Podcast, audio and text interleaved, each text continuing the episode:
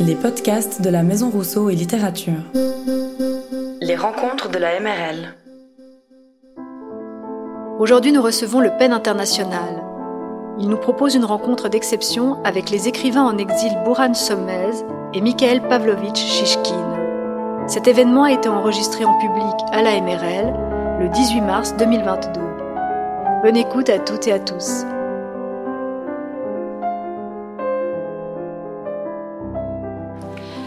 Alors, euh, bonjour tout le monde, merci d'être là.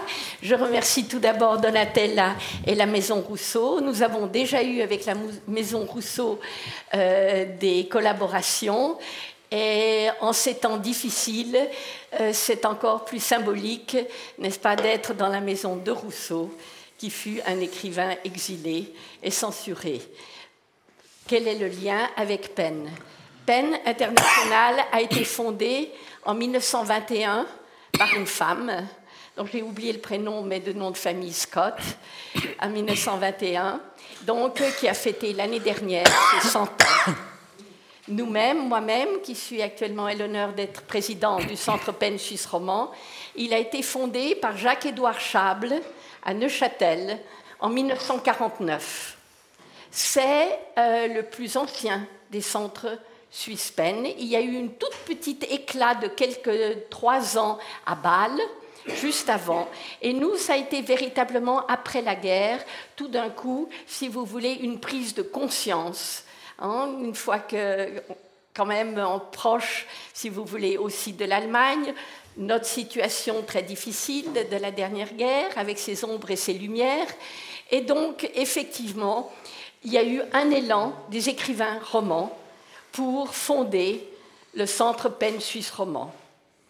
Notre centre a eu des très grands présidents, dont Denis de Rougemont, qui pendant dix ans s'est vraiment euh, battu pour les écrivains en prison. Et euh, dans les années 70, euh, nous avons beaucoup collaboré avec la Hollande pour faire fonder un emergency fund donc un fonds d'aide pour les familles d'écrivains persécutés et de fonder le comité des écrivains en prison. Euh, Penn a quatre comités. Le comité le plus important, le comité des écrivains en prison. Nous avons le comité de la paix, dont notre délégué, le poète vaudois Bruno Mercier, est ici présent. Hmm. Nous avons aussi un centre qui euh, s'ouvre sur le Grand Genève et notre nouvelle secrétaire générale, Martine Thévenot. Euh, nous avons le deuxième comité, donc le comité de la paix. Le troisième comité, c'est le comité de la traduction et des droits linguistiques. Donc, dont moi-même, je suis la déléguée, étant, si vous voulez, moi-même euh, linguiste. Et donc, la Suisse est, sert de modèle un peu pour beaucoup de pays, avec nos, quatre langues nationales, euh, nos deux autres langues reconnues Hein, le yéniche et l'arpitan, et, euh, et, notre façon de changer d'une langue à l'autre. Pour la petite histoire, nous avons fait un congrès sur plurilinguisme et créativité à Bilbienne du 21 au 24 juin 2018, où nous avons eu 49 écrivains des cinq coins du monde. Et euh, ça a été, euh, disons, très très intéressant surtout aussi pour les participants qui ont découvert que dans la même ville, on parlait dans les deux langues. Voilà. Et euh, le dernier comité, c'est un comité qui vient d'être créé il n'y a pas beaucoup d'années pour les femmes écrivaines. Vous savez que dans beaucoup de pays, hein, bon, nous avons déjà eu dans notre histoire hein, George Sand qui a dû changer masculiniser son prénom pour être crédible dans une maison d'édition. Et donc, si vous voulez, euh, euh, ce, comité donc, défend les femmes écrivaines et aussi dans beaucoup de pays qui n'ont pas nos privilèges, où nous pouvons hein, parler et écrire en principe librement. Et euh, il y a eu un manifeste qui a été fait là-dessus. Si vous êtes intéressé par notre centre, donc c'est Pensus Roman en un seul mot.ch que vous trouverez euh, sur euh, Internet. Alors maintenant, nous avons un rituel. À chaque manifestation dirigée par PEN, nous avons la chaise vide. La chaise vide est un hommage à un écrivain persécuté, en prison, assassiné. Et nous en avons beaucoup dans le monde. Et nous tenons à voir ces rituels de la chaise vide pour rappeler que pour certains gouvernements, la plume, qui est notre symbole aussi sur notre site, qu'un écrit, qu'une fiction peut être considérée par un gouvernement comme une arme. Donc je rends hommage ici à un écrivain égyptien. Parce qu'on est focalisé maintenant sur l'Ukraine. Vous savez que malheureusement, hein, il n'y a pas l'Ukraine, il y a plein de pays actuellement dans des situations dramatiques. Ismail Alexandrani d'Égypte est un écrivain primé, éminent journaliste d'investigation et chercheur sociopolitique, principalement connu pour ses travaux sur les groupes militants du Sinaï. Il a travaillé comme journaliste indépendant et comme chercheur auprès de nombreux centres de recherche, notamment le Centre égyptien pour les droits économiques et sociaux et l'initiative de réforme arabe. Le 29 novembre 2015, Alexandrani a été arrêté à l'aéroport d'Urgada à son retour de Berlin. Les autorités ont saisi son ordinateur portable, son téléphone portable et ses effets personnels, qu'elles ont ensuite présentés comme preuve contre lui.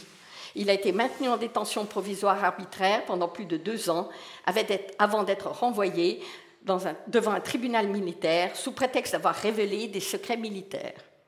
En mai 2018, un tribunal militaire l'a condamné à dix ans d'emprisonnement pour divulgation de secrets militaires et appartenance à un groupe terroriste.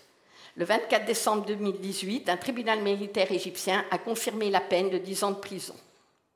Selon Penn, naturellement, sa détention et sa condamnation sont liées à ses écrits et à ses recherches qui remettent en question la version du gouvernement concernant ses opérations antiterroristes dans le Sinaï. Les écrits d'Alexandrini ont permis de mieux comprendre la situation dans le Sinaï, la diversité de sa population et ont montré les intérêts socio-économiques complexes des civils et des militaires dans cette région. Son travail a été publié dans divers médias régionaux et internationaux, tels que les journaux libanais indépendants Al-Safir El Halmodon et le journal américain Wilson Center.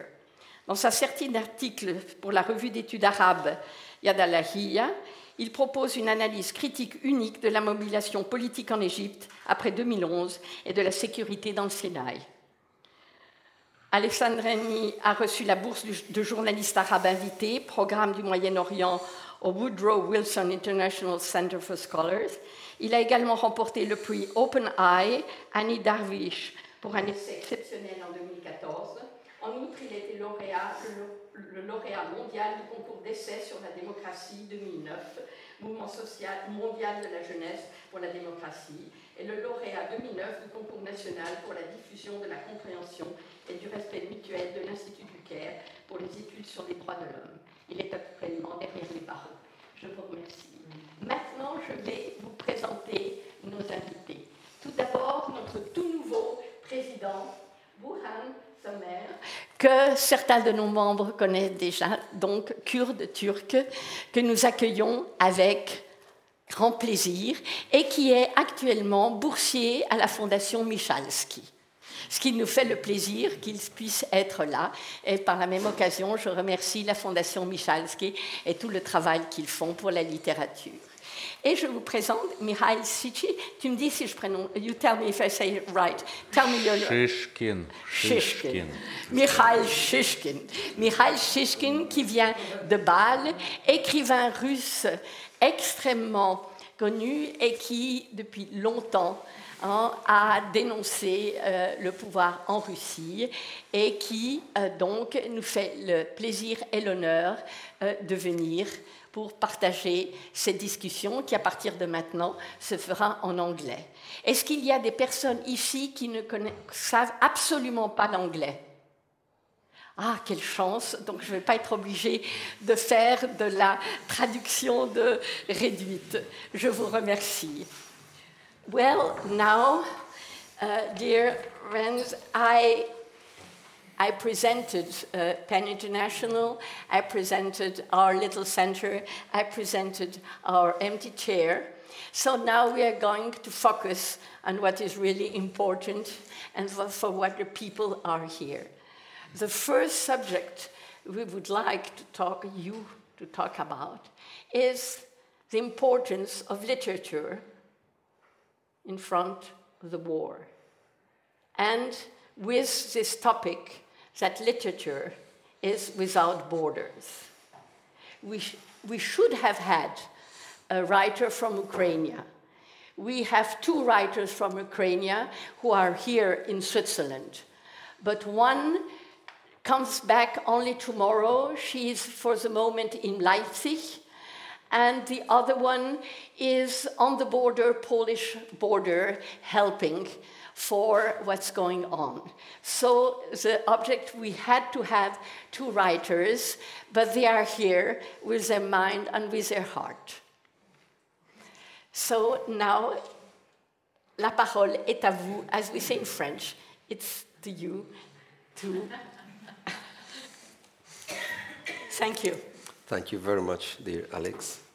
Thank you very much for this great meeting organized by Rousseau House. Donatella, thank you. When we wanted or thought about organizing this meeting last month, uh, before my journey to Switzerland, and uh, Alex and I said, okay, I can come and we can talk about literature. But in this life, unfortunately, literature is not alone. And suddenly, war came in between. And then we said, okay, now we have to change the program. We need friends, we need writers, we need voices in the war zone.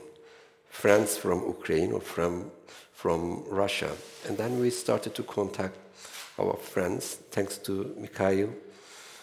He had his time and traveled down here, and now we are together. In general, I have to speak not from my personal point, but from my organizational point. As Alex stated now, I'm representing the world's biggest writers' organization, PEN International. Last year we celebrated our 100 years. It was founded in 1921 in Britain. And the next year, suddenly, it attracted many writers across the world. And we had a turning point in 1933 when we were only 12 years old. 1933 was a turning point in the history of Europe because Nazi movement was rising, and so many Germans, writers, intellectuals were going to exile, and PEN International was just a club of writers, should do something. Writing book was not enough. At that point, our president was, our second president was H.G. Wells. He was a smart man, not only a great writer, and they decided to turn the direction of PEN from a club towards the human rights organization. They said, We are here to write books and to share our experience and to support our literature, but also ethically, we need to help our friends, our fellow writers who are in danger. And of course, that was not an easy decision to make. At that meeting, our German PEN Center left PEN they returned back only 13 years later after the Second World War because they were supporting actually. They were not using that language openly, but they were supporting Nazi regime. And we said, as writers, we cannot be tool of this wrongdoing in this world. And since 1933, almost every year or every two years, we've been going on on the same problems, on the same issues. Last year, we had that big situation in Afghanistan. Before that, in Belarus and Myanmar. And in general, you know, so many problems, you know, in Palestine, in Kurdistan, in Nicaragua, and now Ukraine. What we can do? What power we have as writers? PEN International has three PEN centers in Switzerland. French, German, and Italian parts. Across the world, we have 150 centers with 40,000 members. We are saving lives. In our 100 years, we established two main pillars. What can we do? We cannot act like Amnesty International because we are writers. We cannot act like Journalists Without Borders because we are writers. So we got two main pillars. The one is promoting literature to support literature of writers, and secondly, to promote, to defend freedom of expression and defend writers at risk. I'd like to share just only one example with you. When last August, six months ago, seven months ago, that Afghan crisis broke out, suddenly we found our friends in danger and they needed help. Our power is big, but on the other hand, it's limited. We cannot help 10,000 journalists or immigrants.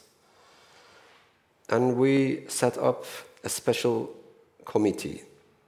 They are working only for Afghan writers.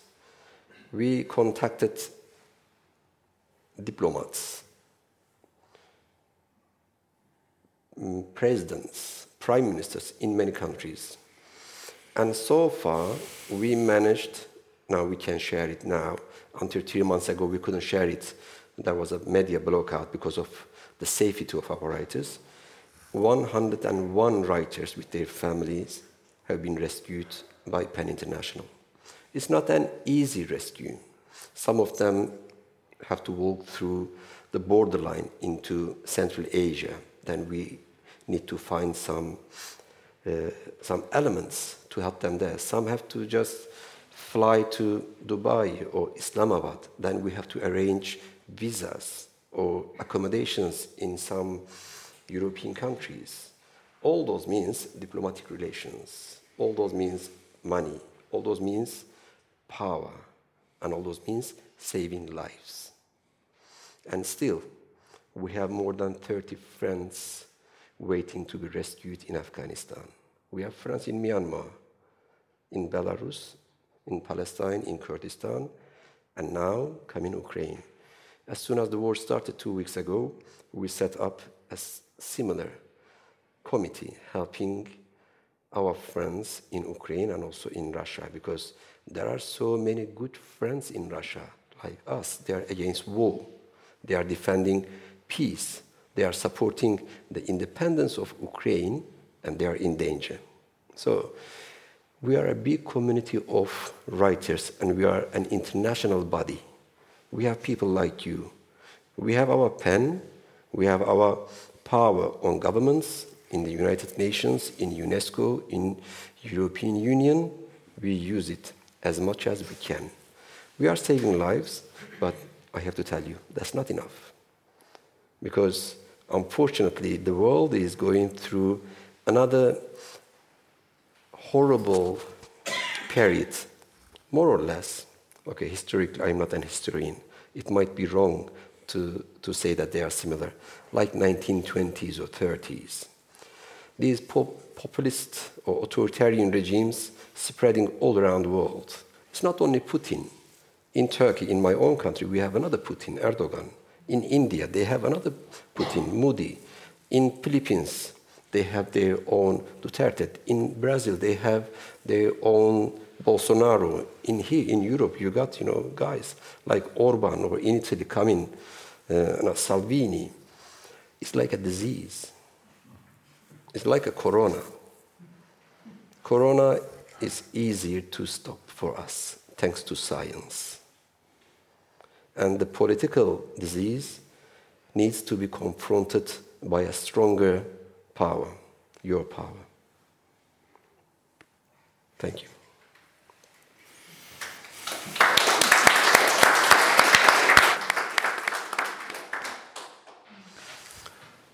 Thank you very much for having invited me as a Russian writer. But now, being a Russian writer, what does it mean? See, every night we see horrible pictures. We are in the 21st century. the war is not over there. The war is at our in our home. Yeah, the war comes every, every night, every day, and we see live uh, how Russian soldiers kill Ukrainians, how Russian pilots bomb the Ukrainian cities. What would you feel if Swiss soldiers would kill some children? And this horrible crime uh, is made, yeah, is committed in the name of my country, of my people, in my name, because I'm Russian. This is horrible crime now committed by Putin that if we hear Russian language, yeah, so Russian, the word Russian, uh, people don't associate it with Russian literature or Russian music. Yeah, they associate it with murderers. So Putin made my language to the language of murderers. Well, what can I do? I can ask Ukrainian people for forgiveness. But, but what, the, what is going there it, it cannot be forgiven. What can literature do? I will never forget my father. Yeah, my father, with 18, he went to the war to take revenge for his elder brother who was killed by Germans. All his life, my father hated Germans. I tried to explain to him, Papa, but this is the German literature is great. The German language is beautiful. It, it didn't work. How can we tell Ukrainian people who lost their beloved, who, who lost their families, who lost their houses, and it was made by the Russian ar- army? How would they? How would we tell them? But Russian literature is great. Russian language is beautiful. Would it work? So we, we have now a huge, a huge task. We, I, I, mean, as, as, a Russian writer, I, it's, it's my task to show, to explain to the world that Putin is not Russia. Russia is not Putin. There is another Russia. How? How can I do this?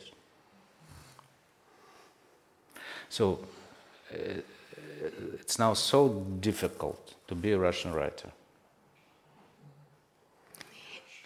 I think you're putting the, the finger, of, first of all, with emotion, what you are living was it's terrible mm, uh, thing.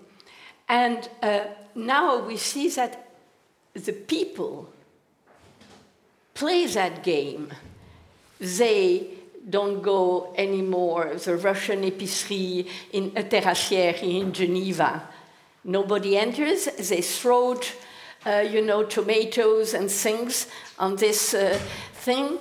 Um, uh, I have a friend who, Denis Dabadi, who is, uh, was a French, uh, French, but he's a Russian teacher. He was in the Lycée Saint-Julien. He, his wife, he's a widow, his wife was Russian, and he spoke always Russian to his grandchildren. And his gender forbid him to speak Russian anymore to his grandchildren. So, I mean, I think when you hear a Russian speaking to you for his own problem, we have to think of, too, even if we're not writers, think of our own responsibility. If I knew Russian, I would the first now, for my little act as a translator, I'm a, a literature translation, I would translate, if I had the opportunity, to translate immediately uh, a text of, uh, of, of uh, Russian literature.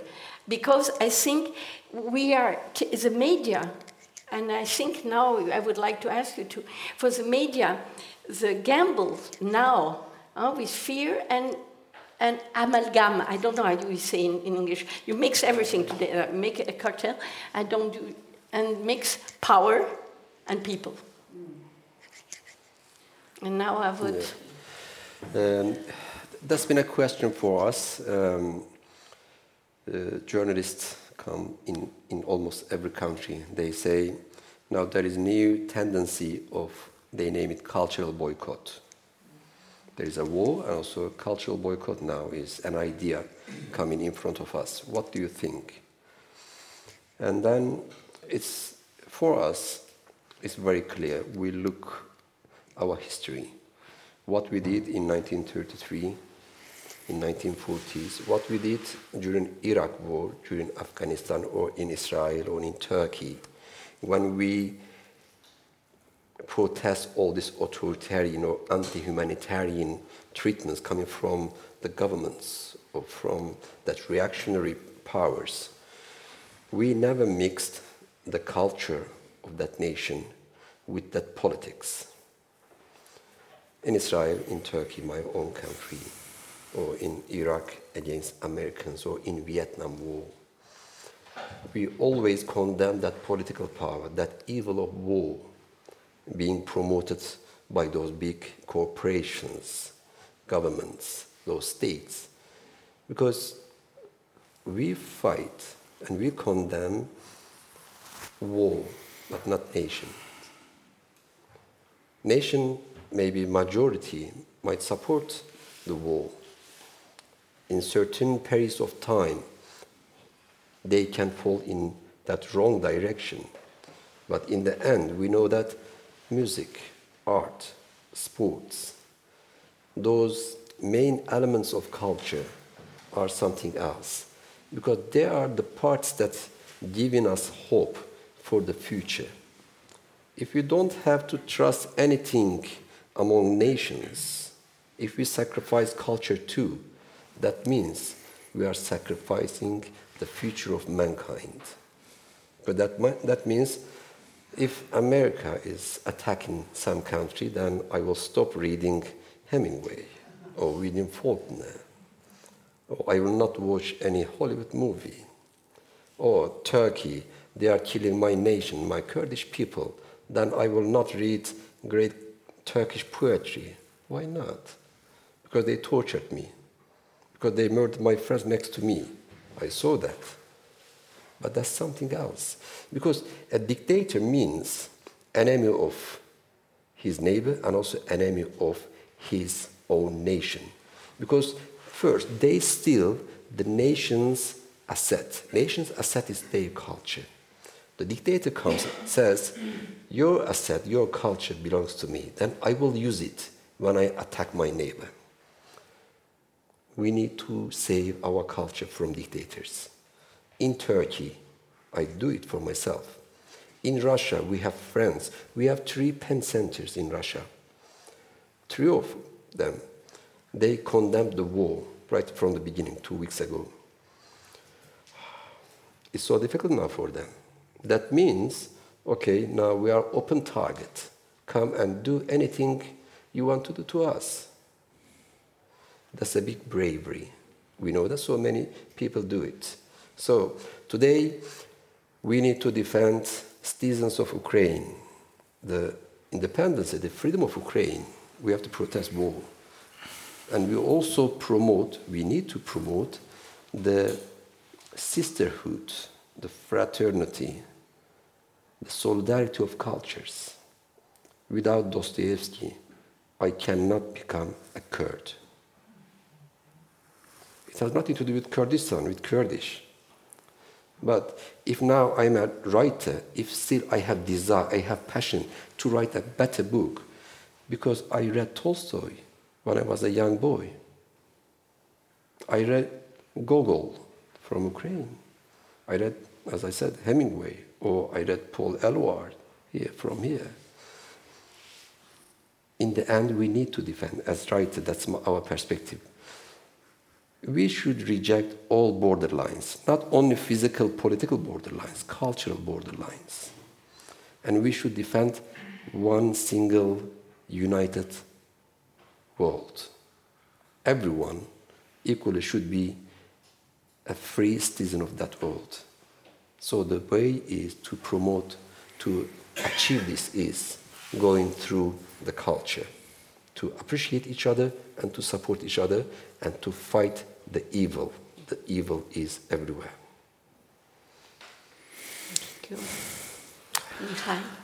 My father was Russian, my mother was Ukrainian. And I'm happy, it's horrible to say, I'm happy that they died so they don't have to see what is happening now, this tragedy.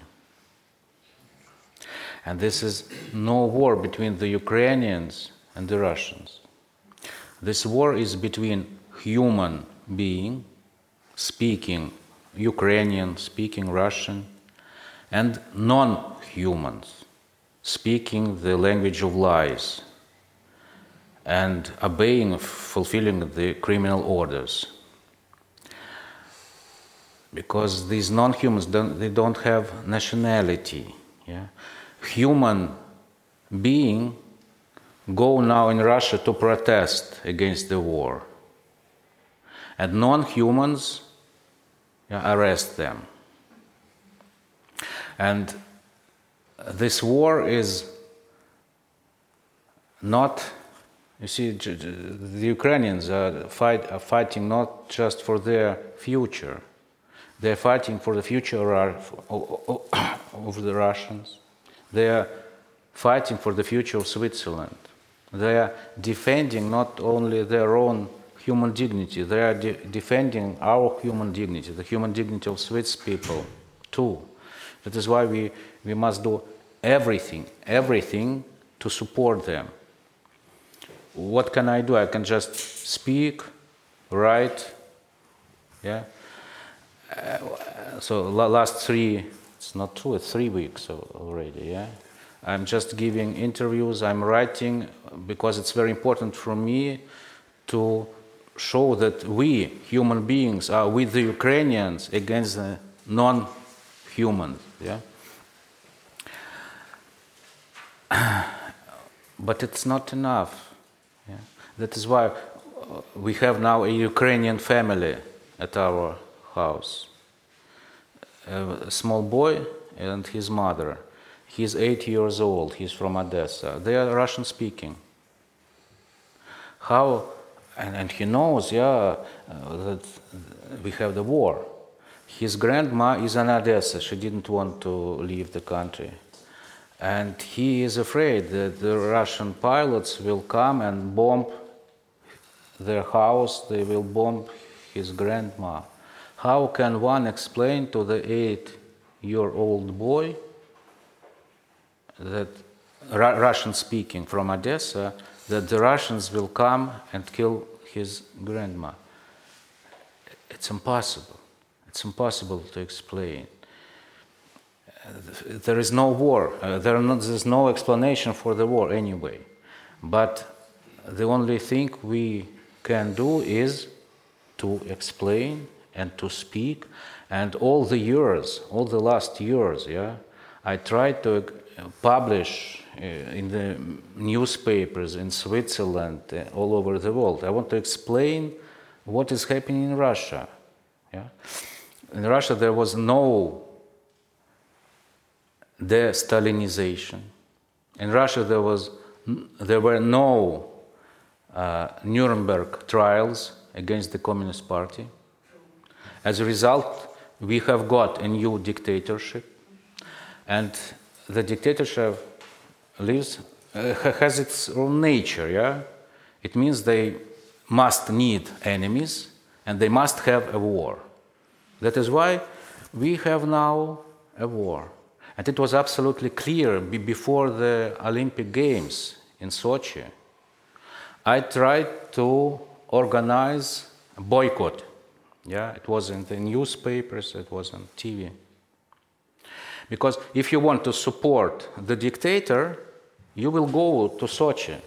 If you don't want to support the dictator, yeah, you will boycott it. What did Switzerland do? What did Swiss people do? They built Schweizer Hüsli, yeah, in Sochi, and the Bundespräsident, yeah, uh, went to Sochi to leak, sorry, to lick the boots to the dictator. What happened the next day? The, uh, it was absolutely clear sign for Putin.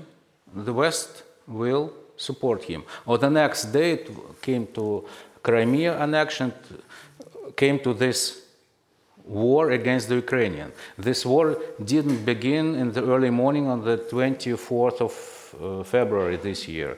It began 2014 it was the, the, the, the, possibility for all nations to stop the dictator that. What happened after four years after the beginning of the war? 2018, the soccer, yeah, the football world championship in Russia. Four years, in that four years from 2014 till 2018, yeah, thousands of dead and wounded people in the Ukrainian. I tried again to organize the boycott. Yeah? What, but who, who, who listens to writers? Here you have human dignity, and here you have millions and millions of yeah, profit with football. All nations came to Russia to play football in front of Putin. For him, it was a clear sign that was when the door for this, for nowadays war, was opened.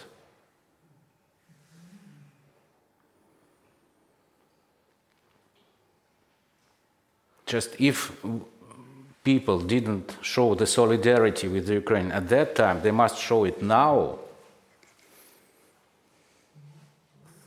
After so many deaths already.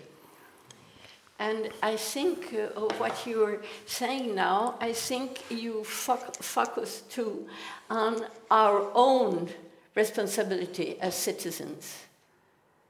And I think uh, this is very important. But one thing that I've, I suppose, and afterwards if you can ask, we'll ask questions, I think a, a solidarity came very quick from young people, at least in our country.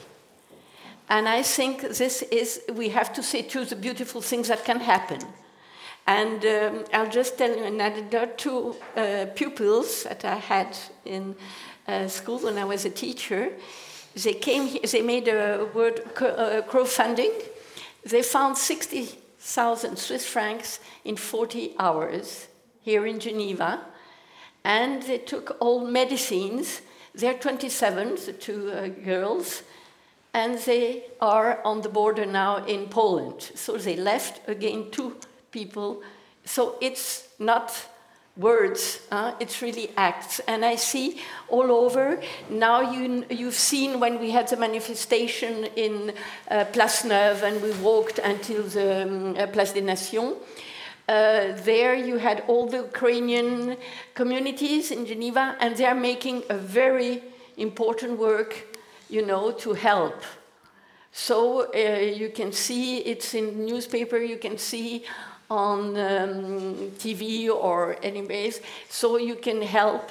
But two, it's always for this help is to know the good help. Um, because as human is human, many times they say, well, we have to give, so they, it's spring now, huh? nettoyage de printemps, and they give any, everything, and it's not the things they need. Uh, so uh, I think this is really important. The other thing, to answer for you, I think their translation too is very important. Absolutely, when, you, uh, when a writer now of a country who is in difficulties, the translation makes bridge between cultures and makes the walls come down. And this is very important. Uh, and uh, I think if uh, any time you find you have one language in Geneva, so many we have 185 languages. So at least when you have a language and you and your own thing, you can translate. Uh, so the other understand what the other think. I think it's very important. And if here you have people who speak Russian, we need people here to help the people to, to rescue the refugees here and make as a translation. Uh, it's very important if people here speak Russian. Please uh, help. You mentioned a very important word now, the responsibility. Yeah? And I would uh, say a few words about the responsibility of the Russian people, but at first, a couple of words about the responsibility of the West. You said uh, translation. I worked as a translator and interpreter for many, many years. I earned my money translating for Russians coming to Switzerland, beginning with 90s and so on. Yeah. In uh, after the collapse of the Soviet Union, yeah, the, the Russians get this wonderful possibility to build the new Russia yeah? And I remember that wonderful time. Everybody wanted to have democracy, uh, McDonald's, yeah? be beautiful cars, everything uh, from the West. Uh, Russia was open to the West. Yeah? How could the West help Russians? Very simple. Yeah, just to show how democracy works, how the law state functions. Yeah? Because the Russians have never lived uh, in a democracy. They don't know how the laws are applied. Yeah? So the Switzerland, I speak about Switzerland, had just to show how a real democracy works, how the, the, the laws work. Yeah? What did Switzerland show to the new starting Russian democracy. That they just were happy to get the criminal money here. They showed how the democracy works. If you have just small amount of money, here are laws. If you have huge amount of money, there is no law state anymore. Yeah? What did Switzerland what had to do with Switzerland? Just, you see, the criminals belong to the prison. Yeah? But the criminal money from Russia, and it was absolutely clear it was criminal, it was stolen by the Russian population, was welcomed by all laws, firms, yeah, by all attorney, uh, attorneys here in Switzerland. I, I saw how this great uh, laundry works. And this money went to Swiss banks, from Swiss banks it went to the Swiss state, from Swiss state it went uh, to, to Swiss teachers, to Swiss farmers. So the Switzerland and the, the Western democracies just helped to establish the new criminal dictatorship in Russia. And this responsibility yeah, is to be just taken. Yeah? I, I wrote about this in all, in all my articles, in all, in all my books, uh, but people didn't want to, to, to realize this. It's the responsibility of the West. But sure, the first of all, this is what is happening, this tragedy is the responsibility of Russian people. I think Putin is a symptom not a disease. I'm happy if I see that some brave young people go on the streets to protest against the war. Yeah? But the major, where are mass manifestations, where are strikes, people are afraid. Yes, it's clear. They are afraid because if you write the word "vaina," you can be imprisoned. But it hurts to see how many people support the war. Yeah? Why do they put this Z as a sign of the war, sign of the support of Putin? Why do they put this Z on their uh, windows, on their cars? On TV, they show very often now an interview of a famous, famous Russian uh, actor, Sergei Bodrov. He's a cult, fi- cult figure in Russia. Uh, his famous movie was Brother 2, Brat 2, yeah?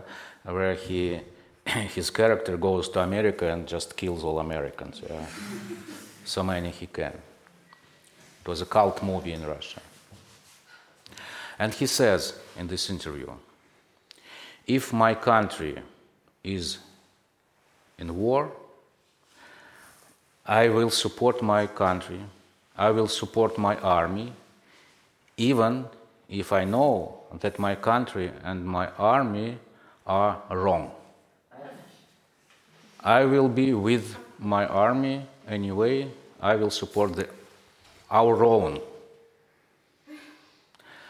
And it works. You know why? Because in Russia, we have just not one yeah, entity of Russians. We have two different peoples. They both speak Russian. They both call themselves Russians. Yeah, they live at the same territory, but they absolutely mentally different peoples. Between them is civilization gap.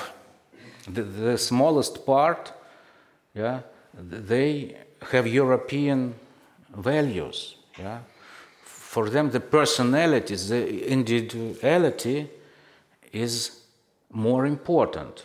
They are ready to take the responsibility.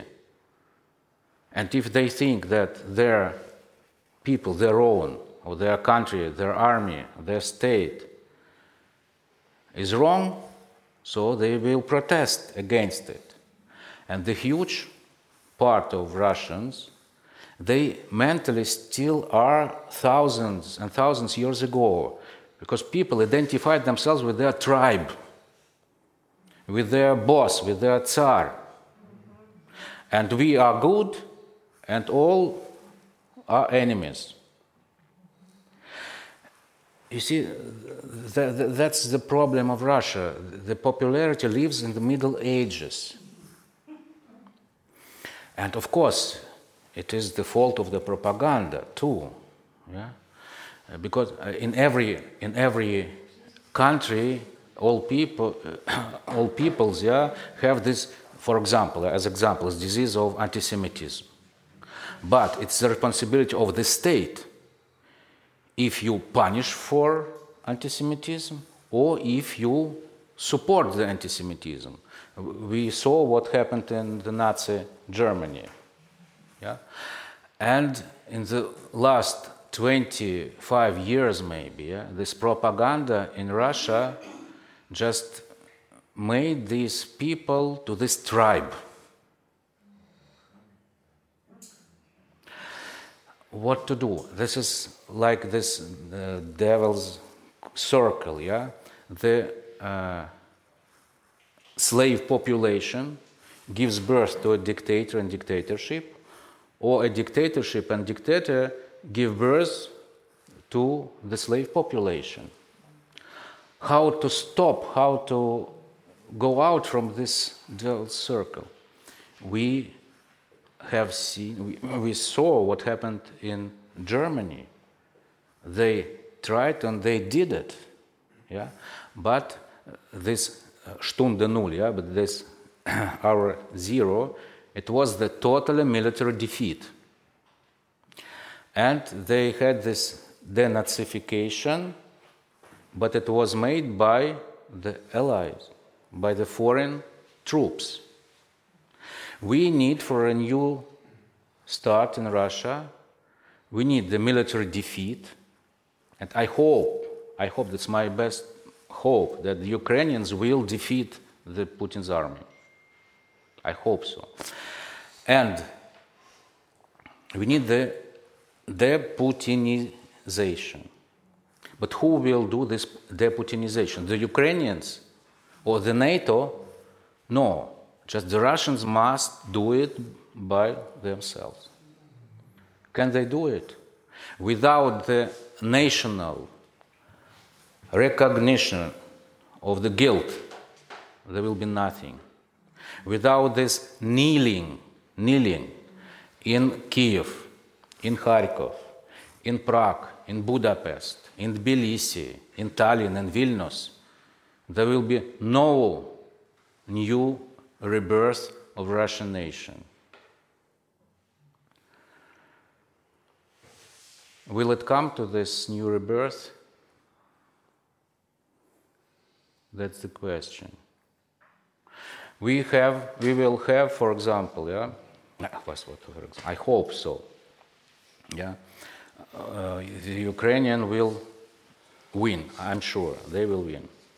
Yeah, and the whole world will help the Ukrainian people to rebuild. I'm sure we will see free, democratic, flourishing Ukraine with the help of all nations of the world. Yeah? But what will happen to Russia?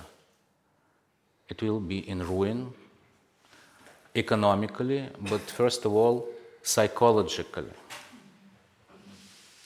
And I'm sure there will be this process of disintegrating, of the collapse of the Russian Empire will go on. Now the Russian Federation is pregnant with, with, with new states, like it was in Yugoslavia or like it was in the late Soviet Union. Yeah, Chechenian will go the first in the independence. Other regions and other nations will follow. There will be no Russian Federation on the map. What will happen in these new republics? Will they be democratic? It depends on the critical mass of citizen. Yeah? But we need this critical mass of ripe citizens who could take the responsibility and decide. But who will make these new free elections. The same thousands and thousands of frightened teachers who were taking part and falsificating the Putin elections. Yeah? Who will make these Nuremberg trials? The, the, the criminals. Who will organize this? Who, who will punish the criminals? The criminals themselves? For the new state, for the building of a new state, we need new people who, who uh, are not, not criminals, but all officials in, now in Russia, they are criminals. If you are not belong to, to the gang, if you are not criminal, you just cannot become an official in Russia. There's millions and millions. So you have to exchange the population but how can you exchange the population of the country? And still, there is no other way just through the end Putinization. And who will win on the free, if, if they have if they will have the free elections? Who could will? The former uh, foreign agent and the uh, betrayer of, of, Russia who will come from the opposition, from the, like Mikhail Khodorkovsky and so on. Yeah? Or maybe people will vote for a national patriot who, as a hero, was fighting against the Ukrainian fascists. No, that's a danger. Yeah, and uh, there will be chaos absolutely clear. There, there will be chaos after the collapse of, the Russia, of the Putin's Russia, and it's impossible to live in a chaos. H- how uh, comes a dictatorship? Not with the dictator. Yeah, it's not enough to come and say, "I will be your dictator." Mm-hmm. No, at first comes this the longing, the longing to the order, to the strong head, uh, hand, and then there will be some people who will promise, yes, we will bring you the new order. If, so uh, we, we remember 45, what was the argumentations of Germans? Yes, Hitler was a criminal, but we didn't know anything. We, das deutsche Volk, the Germans, we are also just victims of Hitler like other peoples. If the Russians would say, yeah, we Russians, we didn't know anything, we just thought it was on TV, we just thought that we are liberating Ukrainians from the fascists from America, yeah? Uh, we were just also victims of Putin. It will be the beginning of the new Putin at once. And the horrible thing for me would be if a new dictator would establish a new dictatorship in Russia, the West would be happy to welcome this new dictatorship because he, this dictator would promise to take control over the rusted pile of nuclear ra- rackets.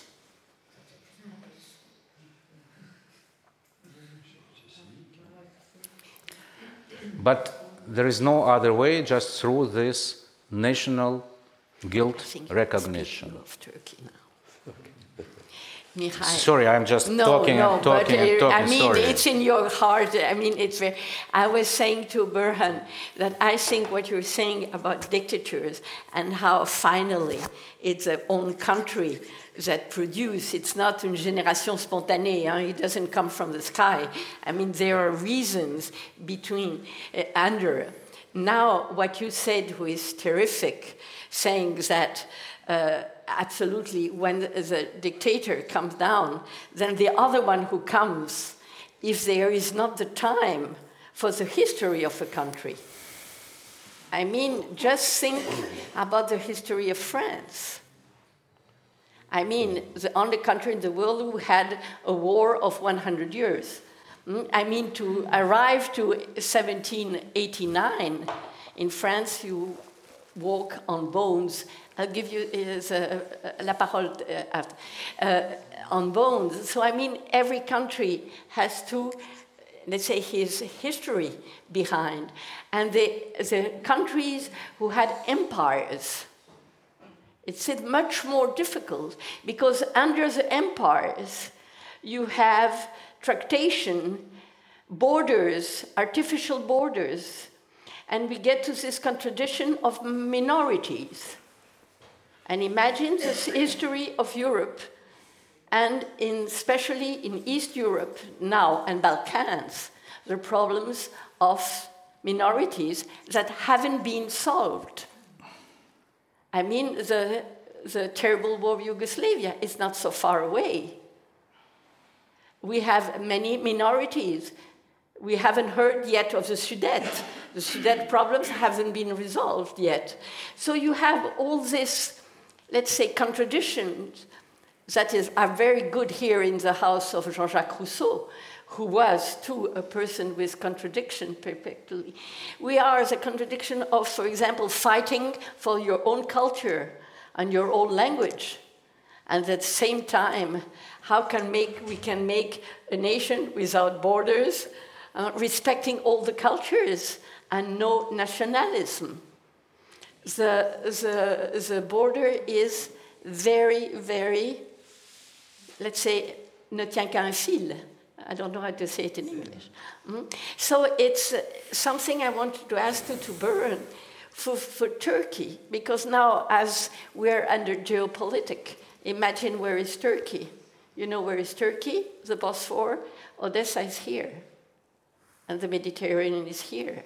So he has a strategic to think here? And how do you feel for that? Because for us, Occidental, Erdogan is a big dictator, uh, another one. Mm? And now, unfortunately, with many, you suffered and you lived in your bones and your body that. And now, how do you see, with all what Mikhail said justly about dictator and what to You know, when I we was can do. when I was listening to Mikhail, you know, he described Russia very well, but we always say, I wish it was only in Russia. Everywhere, you know, in Russia, in Turkey, in many countries we know. And after some point, after certain point, we cannot put blame only on those dictators. Russia invaded Crimea, and Russia now invading Ukraine. Turkish army, member of NATO, invaded northern Syria, Kurdish part, four years ago, supported by NATO, supported by European Union, by the Council of Europe. A NATO army now in Syria, murdering my nation, whole Europe is supporting.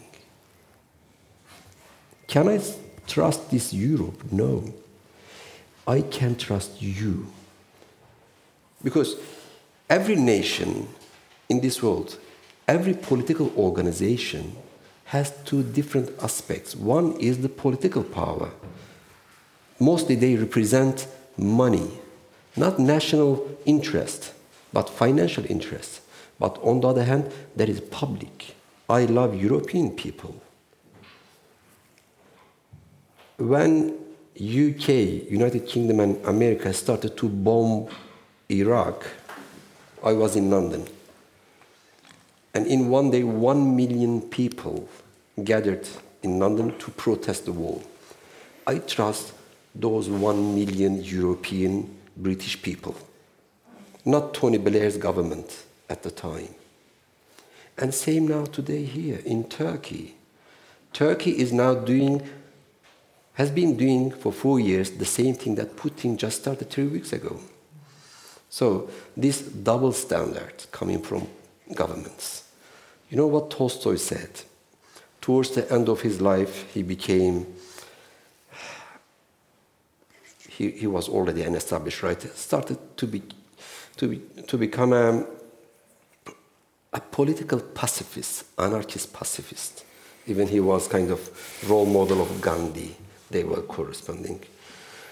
Uh, in one, one of his essays, Tolstoy says, Never trust governments.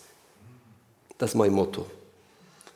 I trust my pen. I trust writers. I, I trust writers. I trust citizens. I trust people. But I always, I'm always suspicious of politicians. In 1993 was that just after the collapse of Soviet Union, there was a chance to establish a democracy. Who was that the hero of Western countries? Yeltsin. What did he do? He bombed the parliament. Nobody said, What's going on? Why do you bomb parliament? But everybody supported him. because he is a good guy, he's bombing parliament for good reason, then how can you expect that Russia would have another kind of destiny? This big structural evil, not personal, structural evil promoting that kind of wrongdoing in my own country, in Turkey. They love Erdogan. By the, I mean, Council of Europe, European Union, NATO, US, United Kingdom, everyone. They love they love that power. Four years ago, when Turkish army, NATO army, went into Syria to invade Kurdish land, as writers, we released a statement. We protested. And we just used a single sentence. We said, We are not part of this war. We want peace. One day later, President Erdogan came in front of press. He said, Those intellectuals are enemy of the state. They are traitors. And we found our names and photos on the front page. And then we started to be called up by the prosecution office.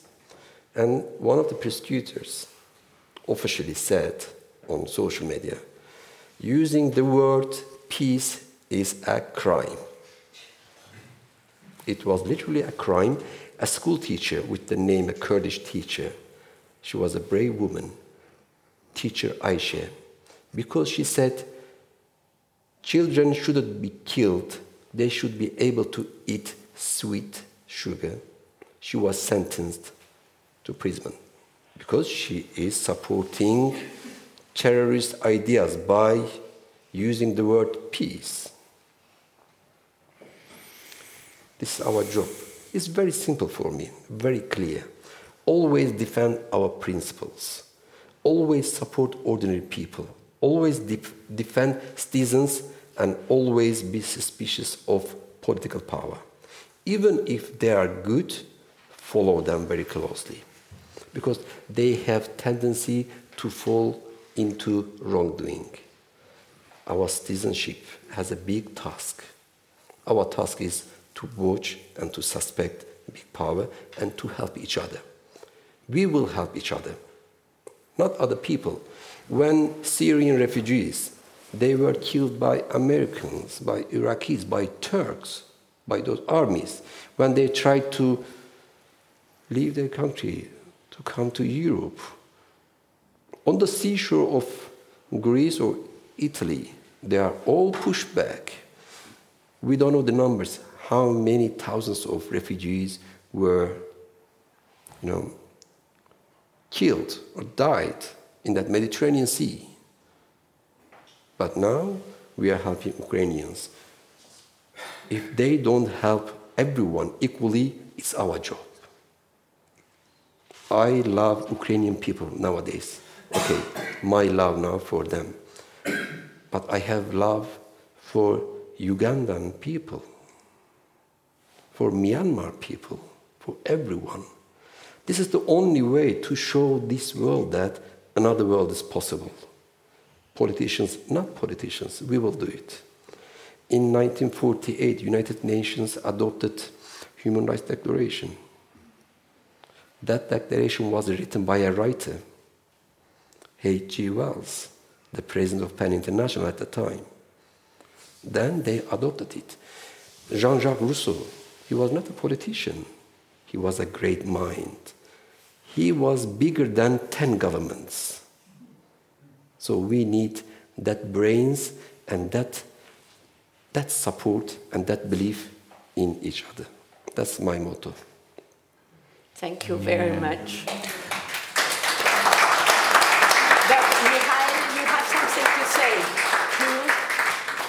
Well, wonderful words. I agree absolutely. We must do what we can do, and we will change the world. We will change the things. We are changing the things. For years, I tried to fight here politicians supporting Putin.